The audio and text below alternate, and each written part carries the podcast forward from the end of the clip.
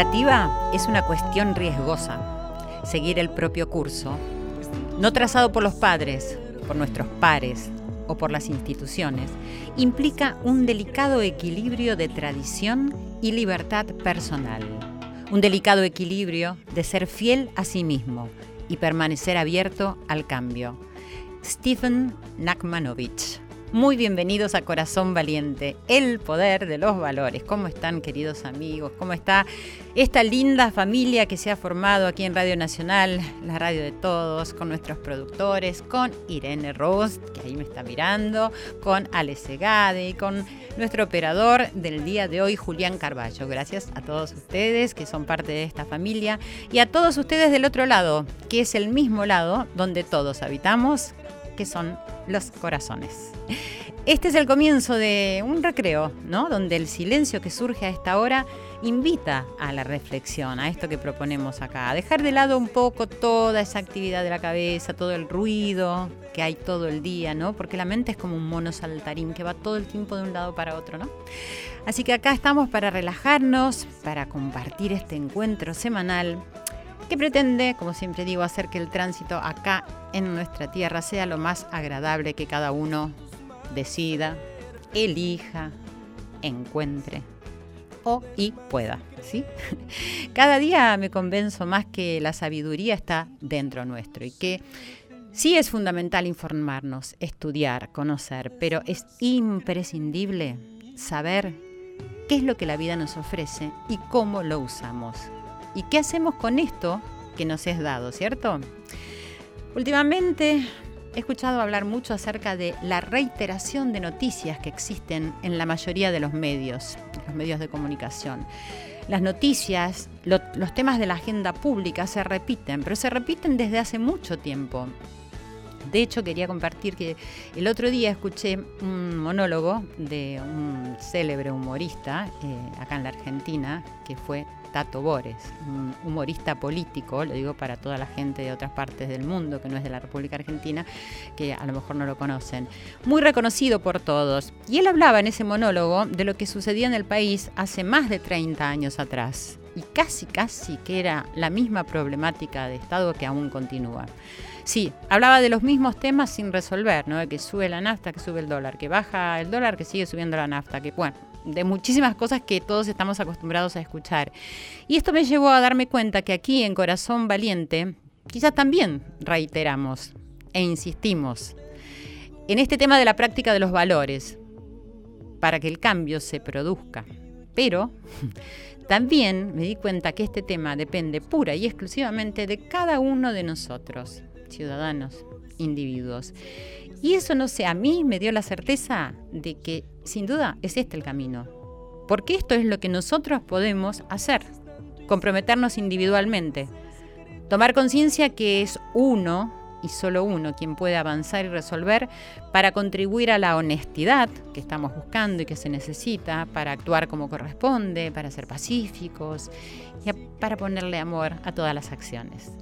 Y sí, creo que es así, que si cada uno de nosotros lo hacemos, nos educamos eh, en esto, no sé, creo que algo se va a modificar en el curso de la historia. Y no quiero que este tema de los valores suene como algo solemne, como a veces se lo suele asociar. No, esto conlleva alegría, contento, bienestar, eh, ganas de escuchar música, de, de, estar unidos. Y acá buscamos muchas variantes, muchas variantes perdón, en el poder de los valores. Y hoy Hoy quisiera ver cómo resuena en los corazones nuestros la creatividad y la improvisación puesta en función del aprendizaje. Escuchen esto. Nuestra tarea, en cuanto a la creatividad, es ayudar a los niños a que suban sus propias montañas, lo más alto posible. Nadie puede hacer más. Esto lo decía Loris Malaguzzi, que después de la Segunda Guerra Mundial llegó a enseñar en una escuela que fue construida por madres, el mismo, y por niños, piedra por piedra. Sí, la iban poniendo ellos. Y desde entonces su propuesta educativa fue surgiendo como una herramienta que poco a poco muchos fueron aplicando en toda Europa. Y esta metodología que él tenía estaba basada en la creencia de que los niños son seres humanos poderosos, llenos de habilidades que les permiten crecer y construir su propio conocimiento. Esta visión de Malaguzzi tiene que ver con la observación y la documentación de las experiencias que viven los niños. Se ve a los niños como si fueran los protagonistas y los profesores como si fueran los guías. Te repito, dice, nuestra tarea en cuanto a la creatividad es ayudar a los niños a que suban sus propias montañas lo más alto posible. Nadie puede hacer más.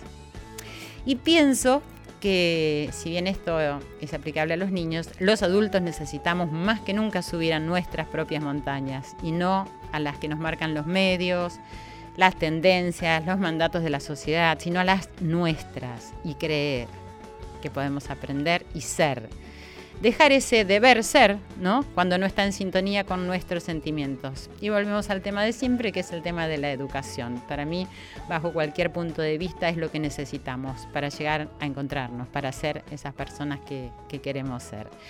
Así que bueno, este, esta frase que leí al principio de Stephen Nachmanovich eh, eh, habla de, es un libro que se llama La improvisación en la vida y en el arte, eh, él es músico, violinista, y, y hoy quiero que reflexionemos acerca de eso, de cuánto nos atrevemos a hacer y a decir algo que no conocemos, a, improvisar. Eh, bueno, no sé, vayamos viendo cómo resuena esto.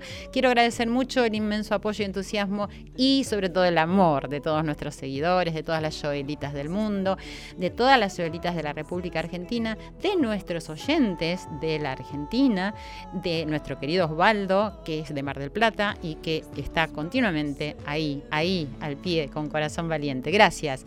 Escriban, ya saben, las redes pero se las vuelvo a decir, es arroba nacional AM870, arroba Silvia Pérez Oca es mi Twitter, mi Facebook es Silvia Pérez Saisil, mi fanpage es Silvia Pérez, sitio oficial y mi Instagram es Silvia Pérez Oca también. Y saben que nos pueden escuchar por Cablevisión, ¿cierto? Por el canal 955 y en DirecTV 974 ya vamos a empezar con Corazón Valiente. Tenemos un invitado que está acá con nosotros. Ya volvemos. Silvia Pérez en la radio de todos. Corazón Valiente.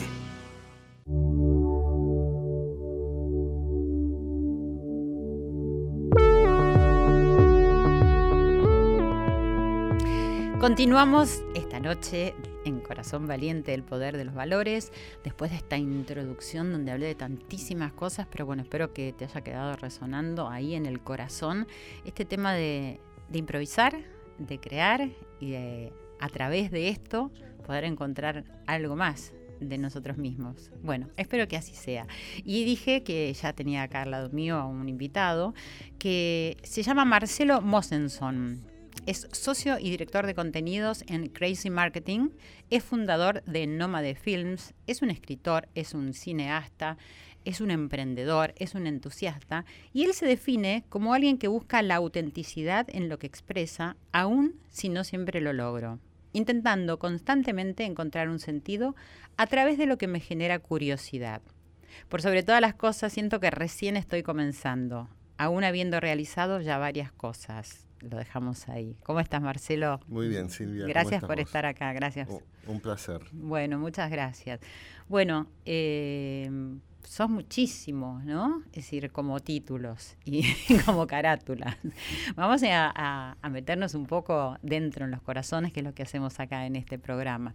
Eh, igual me gustaría saber, eh, siendo que sos cineasta, ¿qué es Nómade Films y qué objetivos persigue?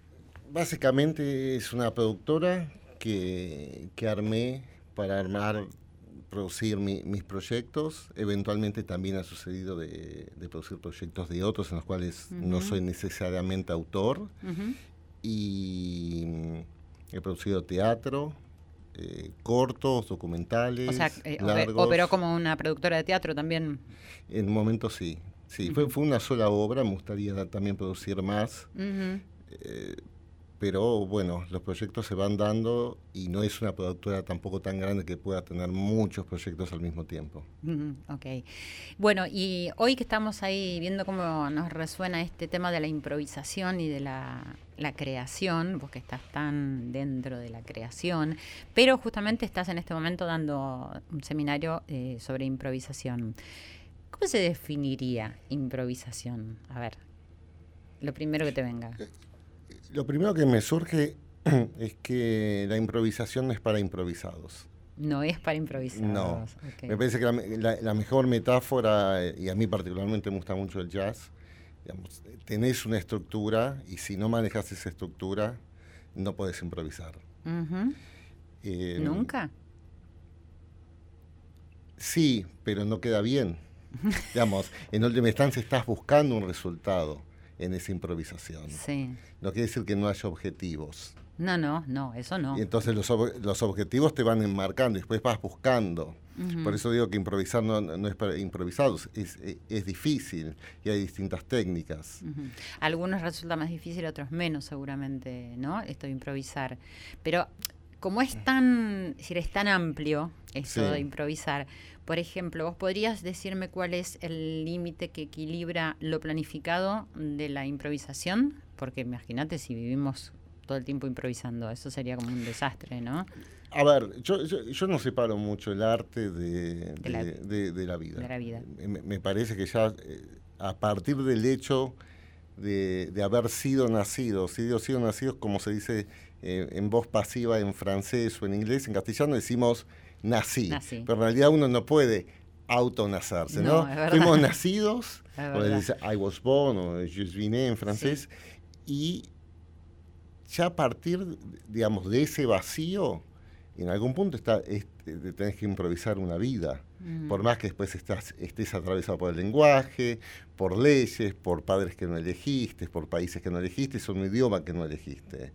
Pero constantemente creo que nos debatimos, bueno, ¿cuánto planificar? y cuánto improvisar. Y cuántas veces, a partir incluso de lo planificado, te encontrás que si no tenés la posibilidad de, improvisar, muchas veces también fracasas respecto de esa planificación. El tema es, básicamente, no es que haga una apología de la improvisación, pero básicamente dónde, eh, dónde pones el foco y en función de qué.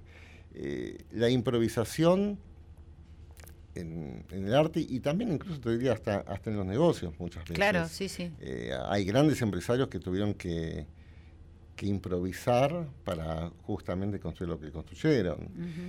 y, y, en mi caso... Quizás, perdóname que te interrumpa, porque es más fácil improvisar frente a la dificultad o a una adversidad que cuando mantienes una rutina. Bueno, eh, frente a una dificultad, seguro estás obligado a improvisar. Porque, porque, porque, vos, porque no anticipabas. claro. Entonces ahí en todo caso tenés el arte de la resiliencia, ¿no? que es muy personal. En cuanto a ciertas zonas de confortabilidad, uno puede sentir que no está improvisando ya y que se está repitiendo. Está bien, digamos, también son elecciones personales. Si te sirve, te sirve. Eh, vos sabrás como actriz. no, acá estamos un poco tratando de despertar la conciencia que a veces cuando. decir, estás en ese estadio de, de, la vida donde no sabes muy bien por qué te está abrumando la rutina o lo que haces todos los días y todo eso, que podemos despertar esta conciencia de que uno puede hacer un cambio, que puede eh, modificar y eso es improvisar, incluso dentro de esa misma rutina que debe cumplir quizás, ¿entendés? Que puede ser un trabajo o puede ser algo que tenés que hacer sí o sí. Y yo creo, o sea, mm. yo creo en la improvisación porque mi maestro de vida, que fue eh, Olmedo, el, ah, el, gran improvisador del mundo, o sea, a mí, a mí mm. me hizo, es decir, yo creo que él fue el que sustentó las bases de mi vida improvisada, o sea, improvisar. Bueno, claro, vos tenés un recorrido más que importante en eso. Lo cual no quiere decir que el que es un grande improvisando como pudo haber sido Olmedo, lo pueda o no verbalizar, seguramente él tenía su propio sistema para hacerlo. aunque no lo pueda expresar. Claro, aunque no, puedas ponerle palabras, aunque no sea consciente y aunque te brote espontáneamente, porque yo creo que en el caso de él, estamos hablando de el gran humorista argentino que justamente mm, falleció hace 30 años, nada más ni nada menos, y, aunque sigue estando presente y que late en los corazones de todos los argentinos, y bueno, que quizás se expandió también a otros países. Eh, lo que tenía de mágico era que él podía estar sentado casi durmiendo mientras se preparaba un sketch eh, en el canal y cuando nos parábamos para hacer el sketch y se encendía la cámara, él no sé, renacía y era una persona que decía y hacía tantas cosas que muchas veces cuando terminábamos la grabación se daba vuelta y decía, ¿qué dije? ¿Qué hice? ¿Qué hice? ¿Qué se rieron tanto? Entonces eso evidentemente mostraba que no había una conciencia de lo que él estaba haciendo. Bueno, sí, los que logran ese nivel en, cualquier disciplina es genial. Es genial. Digamos, nosotros en, este momento, los dos estamos improvisando dentro de ciertos límites. Digamos, cada uno jugando su personaje, vos de entrevistadora, yo de De repente a cantar, no. Claro, no, no haces cualquier cosa, pero yo no vine con un guion respecto de lo que yo te iba a, repetir o, decir. Y cuando sentís eso, generalmente también es un plomo que incluso pierde legitimidad. Muchas veces eso lo notas en los políticos. Sí, claro. Eh, un político puede ser auténtico aún mintiendo. Sí, sí, sí. ¿No? porque tiene porque, porque es espontáneo, porque, porque puede improvisar incluso una mentira. Y cuando vos sentís em, que un político básicamente está muy coacheado, muy guionado, hmm no le crees. Yo creo que es una, de las razones por las cuales, por ejemplo, eh, estamos abriendo el abanico. Yo creo que Hillary Clinton perdió eh, por eso. Al Gore en su momento también. Y ¿Por qué? ¿Que me perdieron por qué? Porque están eh, demasiado guionados. Yo creo que Donald Trump, independientemente de cómo uno le pueda caer, es absolutamente auténtico, incluso en sus mentiras más falaces. Sí, sí, sí. Y eso es lo que llama la atención, por lo menos. Y eso es lo que seduce, y lo que seduce también un actor. Hay, un pequeño libro de, Arthur Miller, eh, un poco antes, eh, algunos años antes de morir, que le habla de los, de los políticos como actores. Y hace un análisis Hoy en día, igual para mí, todos los políticos se han transformado en actores. Claro, pero el tema es que actúan mal. Eh, sí. Actúan mal en Bueno, quizás para ellos no, quizás para ellos están actuando fenómeno porque eso es lo que quieren mostrar. Entonces, hay un límite tan fino entre estos. Yo creo que Pero vos sentís, vos sentís cuando alguien eh, tiene un mínimo grado de autenticidad y cuando no. Bueno, es que la base de todo en la vida está sostenido por la, la verdad. Entonces eso, más allá de que esta posverdad que existe hoy, que se está instalando, más allá de un discurso que me puede ser un político, un actor o quien sea de cualquier disciplina, me puede decir un montón de cosas, pero la vibración de lo que pasa realmente creo que nosotros tenemos que agudizar y eso es lo que estoy tratando en este programa para poder descubrir si, si, me creo lo que me está diciendo o no, más allá de la improvisación que estamos hablando, ¿cierto? Sí, sí. Aparte el concepto de improvisación es digamos, quizás eh, hablamos de lo mismo, pero es aplicable a un montón de cosas. Y, por ejemplo, en la improvisación muchas veces lo que tiene es que vos estás aprendiendo para atrás. Vos haces... A ver, no entendí. Eh, no, no, porque todavía no lo desarrollé. Vos haces y después mirás hacia atrás de repente lo que puedes sacar de lo que hiciste. En cambio, cuando vos mirás solo adelante pensando lo que vas a hacer, muchas veces te traba o no, o, no estás aprendiendo necesariamente. Cuando tenés planificado, querés decir. Eh, muchas veces no funciona. En los idiomas es mucho más claro. Eh, cuando aprendes un idioma, muchas veces por cosa que me ha sucedido, mucho por necesidad o por homos, es que no podés aprender. Bueno, de hecho, nosotros cuando nacemos no aprendés un idioma. Eh, que te enseñan gramática, ortografía, lo aprendes, está bien, es más fácil obviamente los primeros años que cuando son más grandes.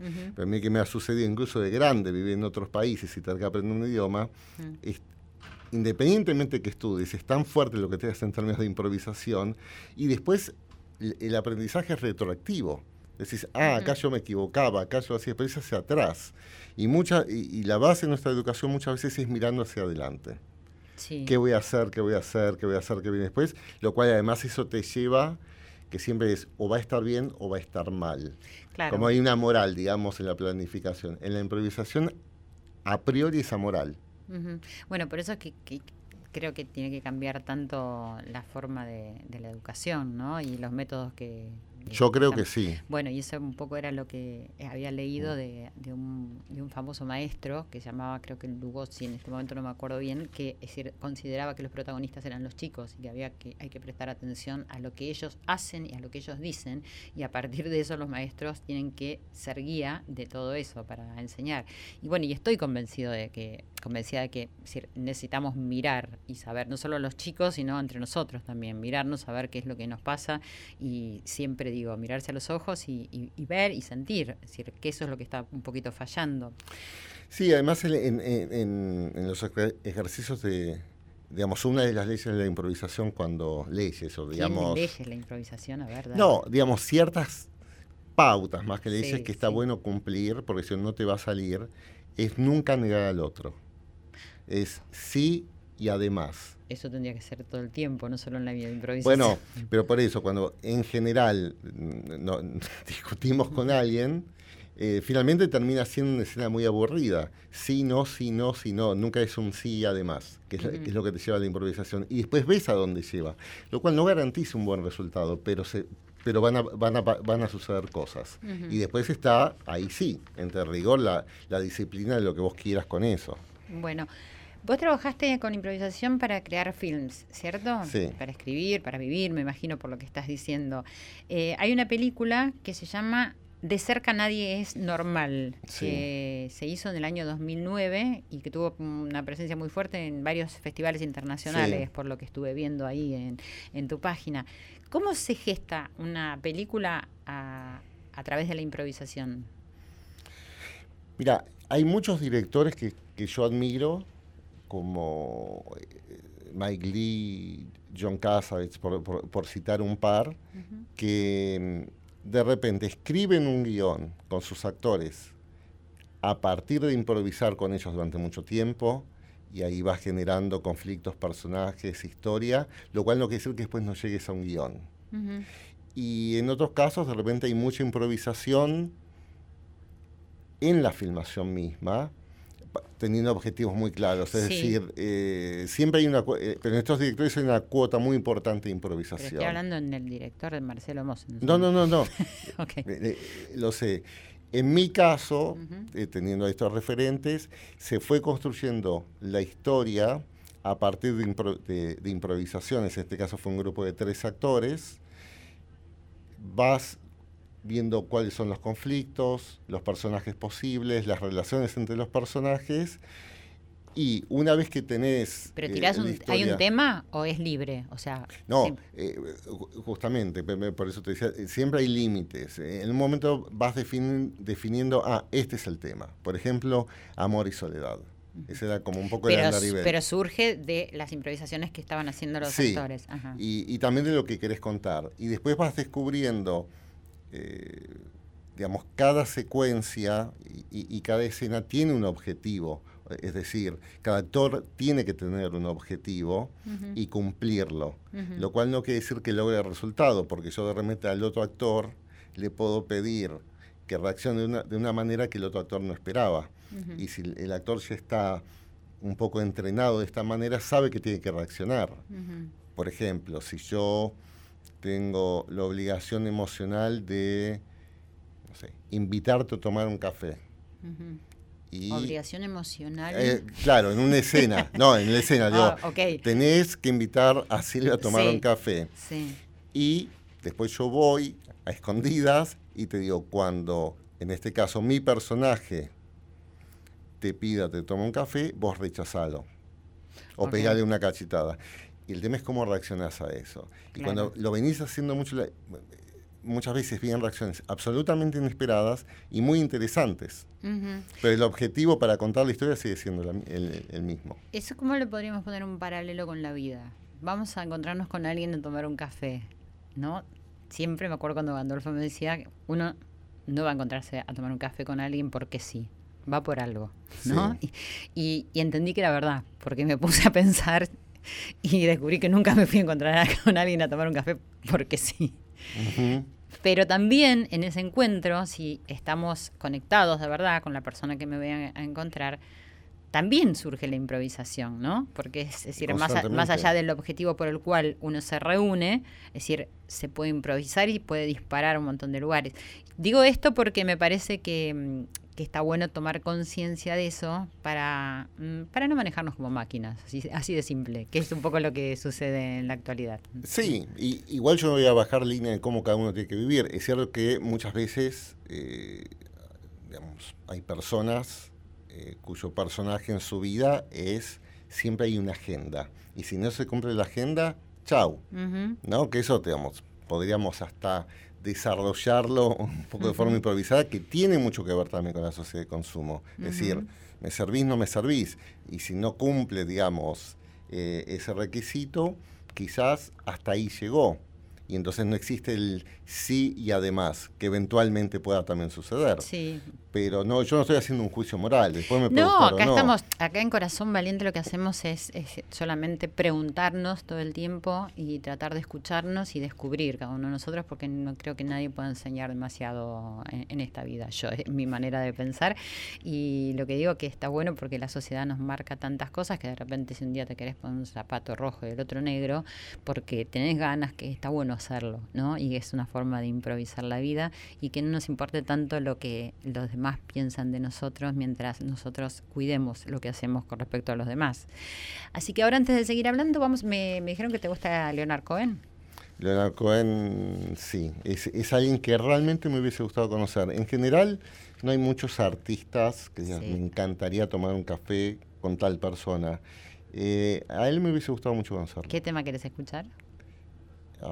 Creo que eh, uno que te gusta mucho que es Dance, eh, Dance, Me to the End of Love. Ah, dance Me to the End of Love. Que acá Julián creo que te lo va a dar. Gracias.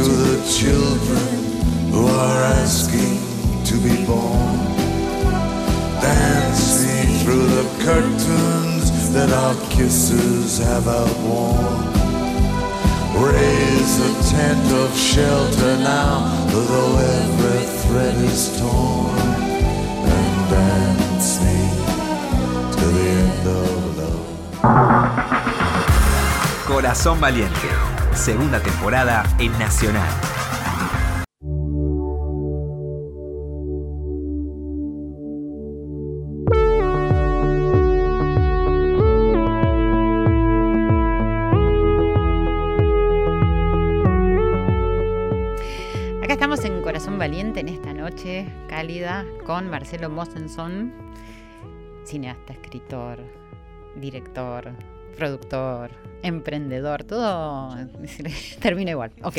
Con OR. con OR. Decíamos recién acá con Irene Rose que era un poco intelectual, pero después vamos a ver si es así o no. ¿Cómo fue tu infancia, Marcelo? Eh, mi, mi, infancia, ¿cómo la puedo definir? Eh, eh, familia, Acá tiene que improvisar, lo tomé de sorpresa. Familia judía, burguesa, psicoanalizada.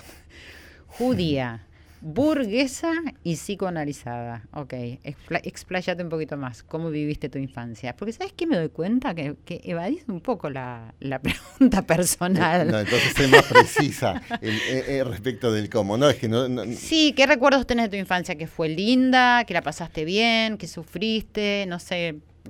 ¿Qué, qué te viene a la memoria cuando yo te digo la palabra infancia? Yo, yo creo que la pasé muy bien. Creo que la pasé muy bien. Em, obviamente también recuerdo los momentos que no la pasé bien, pero como una vez me pasó con una, una amiga que quiero muchísimo, eh, me dice, pero conociendo mi medio social, pues, pero vos por qué saliste así? ¿Qué significaría para el oyente que vos por qué Sería así? que como si a priori eh, mi biografía tendría que haber ido para otro lugar y no tanto dedicarme a estas cosas. Podría haber sido una empresa, en ese momento ah, como que el judío quería que tuviéramos la, empresa.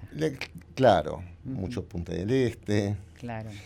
Y mm, yo no sé si, digamos, si después están esas frases eh, que a veces suenan bien, pero no sé si son necesariamente universales, donde dicen, bueno, seguramente si te dedicaste al arte no tuviste una infancia feliz. Alguna vez escuché esa frase. Yo creo que hay veces que hay como como una chispa que no sabes muy bien de dónde, de, dónde surge.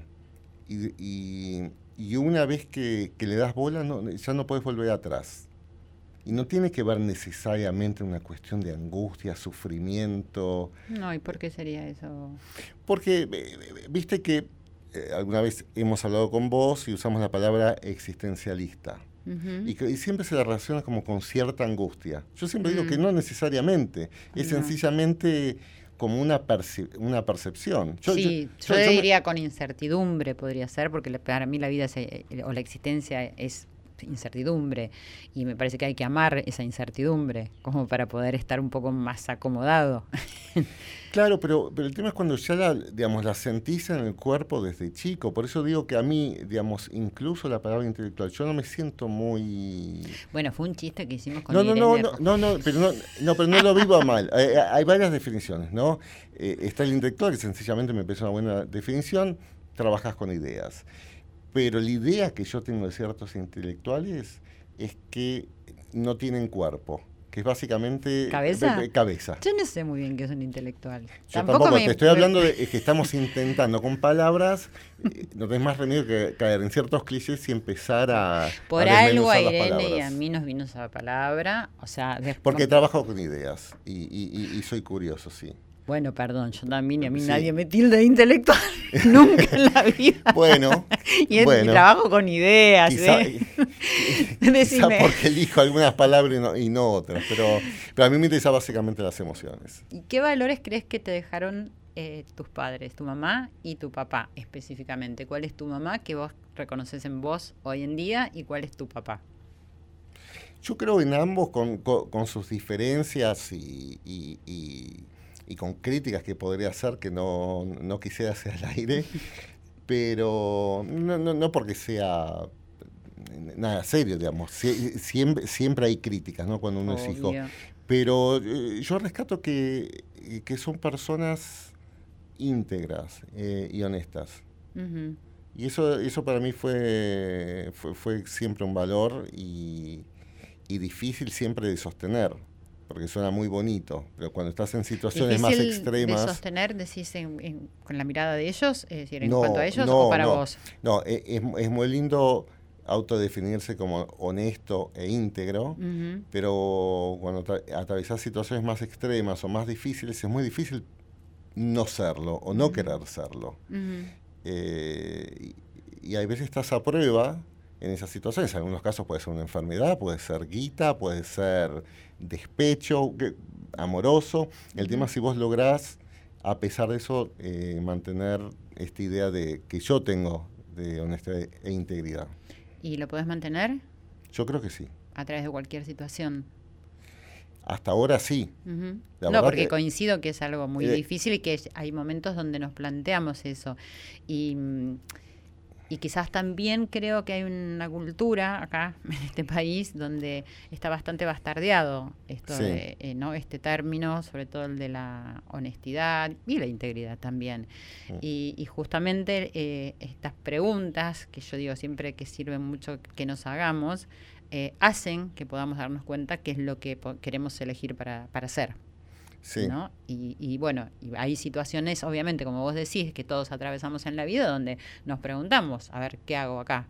¿no? Y quizás también un poco por, por costumbre, por lo que vemos afuera, porque lo que vemos en los medios, por lo que nos muestran y porque parece una pavada a lo mejor ser deshonesto con una pequeña cosita, ¿no? O decir una mentira. Y yo siempre digo que eso chiquito es lo que es la siembra de todo lo grande que estamos viviendo. Sí, incluso son cosas chicas. Eh, si por ejemplo alguien tuvo la oportunidad de de leer a Víctor Frankl, que fue el creador de la logoterapia, sobreviviente de los campos de concentración. No, yo no lo leí. Pero mm, tiene un libro que, te recomiendo que es El hombre en busca del sentido, y él crea todo esto a partir de su experiencia eh, en los campos. Pero básicamente el ejemplo que él daba, y esto es un debate incluso político hoy muy complejo, cuando se habla de criminalidad y demás, y él dice, bueno, en los campos estaba quien compartía el pan, obviamente exponiendo su propia vida, y el que estaba dispuesto a matar por el pan. Lo cual obviamente no está haciendo un juicio moral. Es una situación muy extrema. Pero lo único que te está diciendo es que siempre puedes optar.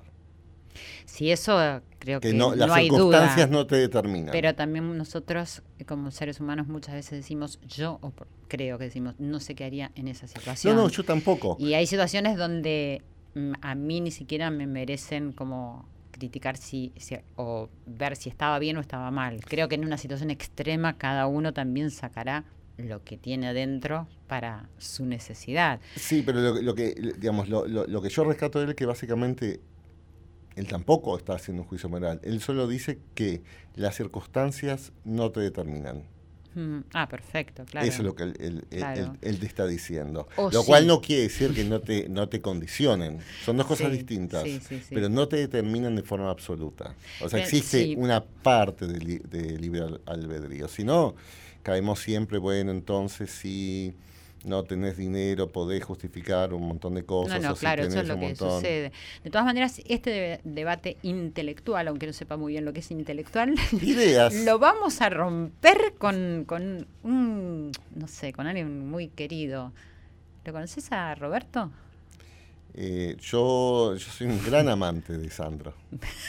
¿Cómo me adivinó? Un gran amante de Sandro, nuestro querido Marcelo Mosenson intelectual. Así a ver cómo dice.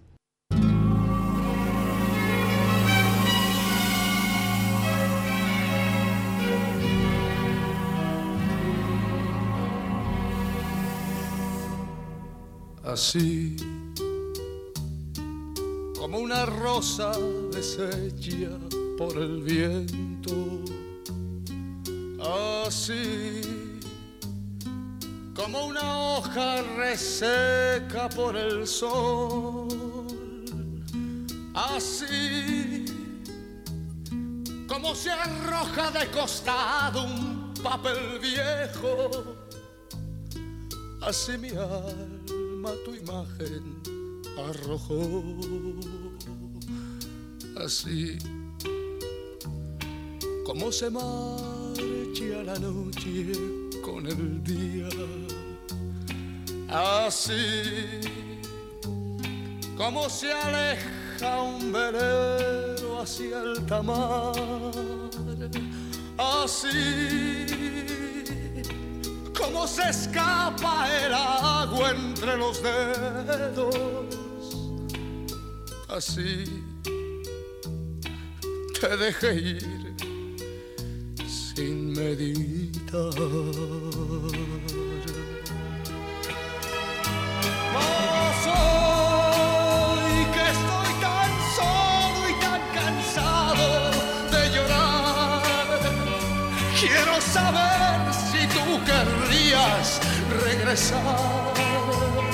Junto a mi lado para amar otra vez. Tal vez estés pensando que no quiera ya de ti ese calor que alguna vez yo te pedí y que después abandoné así así. Mas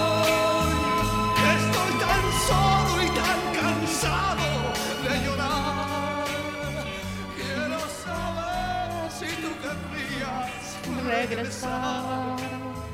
Ay, bueno, acá me, me, encontraron cantando. Bueno, Marcelo tiene una sonrisa que no la tenía con Leonardo Cohen, ¿eh? Digo sinceramente. Bueno, son emociones distintas, ¿no?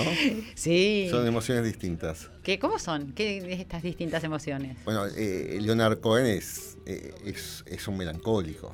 Y yo siempre te pregunto por tu emoción y vos me hablas de la del otro. Eso, eso, eso el, entrevistado no lo, el, el, entrevistador no lo tiene que hacer, pero yo, yo, yo soy insistente. es la verdad. Yo te hablo de qué emoción te produce a vos, Leonard Cohen, y qué emoción te produce a vos, Sandro. Leonard, Leonard Cohen me transmite su melancolía y me pone en un estado. Eh, yo diría de cierta melancolía, pero mezclado con, con cierta alegría en esa melancolía. Mm. Me parece, hay, a mí me pasa lo mismo. Sí, hay, hay, hay, una palabra que parece un oxímoron, pero eh, en, en, realidad es del portugués de, de Cabo Verde, de, de, las Mornas, de donde viene eh, Cesárea Évora, y que es distinto incluso de, la, de las saudades que usan lo, los brasileros mm. o, o, los portugueses. Ellos hablan de triste alegría, todo sí. junto. Sí. Es una sola palabra. Uh -huh. Y hay algo de eso que, que me provoca Leonard Cohen. Sí. Que no lo encontraría en, en, español, ni con la nostalgia, ni la melancolía tanguera y demás. Es una triste alegría, Leonard Cohen. ¿Y Sandro? Y Sandro. Eh, y de cierta, de, de, de, cierta vulnerabilidad, de cierto romanticismo, sobre todo auténtico. Eh, a mí Yo, yo, yo, lo pondría en la ternura. A mí me genera ternura. Te corre por las venas, Sandro. Absolutamente. Eh, eso, porque se siente eso, ¿no? Como sí. Que... Y además le creo da... todo en, su en, en, el personaje que le creó, le creo todo. Y dan ganas de cantar, además, ¿no? Como Con que Sandro, te, sí. Sí, como que da esa pasión. Me que encantaría te, saber cantar. Que, y dicen que todos podemos cantar. Sí. ¿No? Y bueno, tienes que aprender a ir a estudiar canto. Tendría. Muchas cosas. sí. ¿Qué más te gustaría aprender y estudiar? ¿Qué más me gustaría? Música seguro. Eh, también me gustan los negocios, la, eh, ¿Mm? las empresas. Ah, mira. Eh, de repente me... Tarea me para el hogar. Sí, sí, me hiciste muchas preguntas Tarea para hogar. Es bueno dejar a nadie en, en, silencio. Sí, bueno, pero acá los oyentes dicen, ¿y qué? No, se aburren, no contesta nada, no nos contesta. Bueno, vamos a hablar de tu trabajo como director. Uh -huh. ¿Con qué comenzaste siendo director? Mi primer meritorio de cine fue viviendo en París, lo hice con Costa Gabras. Mm. Costa Gabras es un director griego que vive en Francia. Todo intelectual, Irene, ¿viste? Todo. Vamos, es un chiste. ganó un Oscar con Missing. Y, después quien, quien fue mi maestro, que yo me formé con él más en, fotografía, que es un argentino que vive en París hace muchísimos años, hoy tiene, hoy tiene muchos años, se llama Ricardo Aronovich, es el director de fotografía, por ejemplo, de las películas, algunas de Costa Gabras, otras de Héctor Escola, como La Familia, El Baile, películas de Ana René. ¿Te formaste con él o trabajaste con él? En, realidad ambas, porque trabajé en varias películas como asistente y durante tres años escribimos un libro sobre su técnica eh, fotográfica, que se llama Exponer una historia, que fue un libro que se editó en España, Argentina, Francia, Brasil. Entonces iba a tener un profesor particular también. Y sí, y además seguimos en contacto, es como un padre adoptivo. Y ahora estás eh, con una película ahora documental que eh, es, un work in progress, es un trabajo que está... Sí, estoy, estoy terminando un documental acerca de padres impedidos de ver a sus hijos. Que se llama Ver a Papá. Ver a Papá, eh, Diario de una padrectomía, que en realidad trata de un tema personal que yo viví y muchos más padres que han vivido y que están viviendo no solo en Argentina, sino en Occidente. Es un poco la, la contracara de de la violencia de género. Yo siempre digo que la violencia no tiene género. No, yo también coincido que hay violencia. Es violencia. Después se ejerce de formas distintas y, y puede haber mayor cantidad en algún en el género. En una puede ser física, eh, quizás en los hombres. Después si tenés el poder de hacer otro tipo, de ejercer otro tipo de violencia, también las mujeres. Sí, por la cultura, así como, decir, como es mayoritario lo de las mujeres, entonces se lo denomina de esa manera mal llamado, porque decir, estamos hablando que decir, la violencia es violencia y, y y punto. Claro. Y es a, raíz de una experiencia personal que decidís hacer esta película. Eh, sí, hace varios años la, venimos haciendo con... Eh, en este caso yo, digamos, lamentablemente soy protagonista, justamente por mi historia. Lo, produzco y la está dirigiendo Guillermo Costanzo.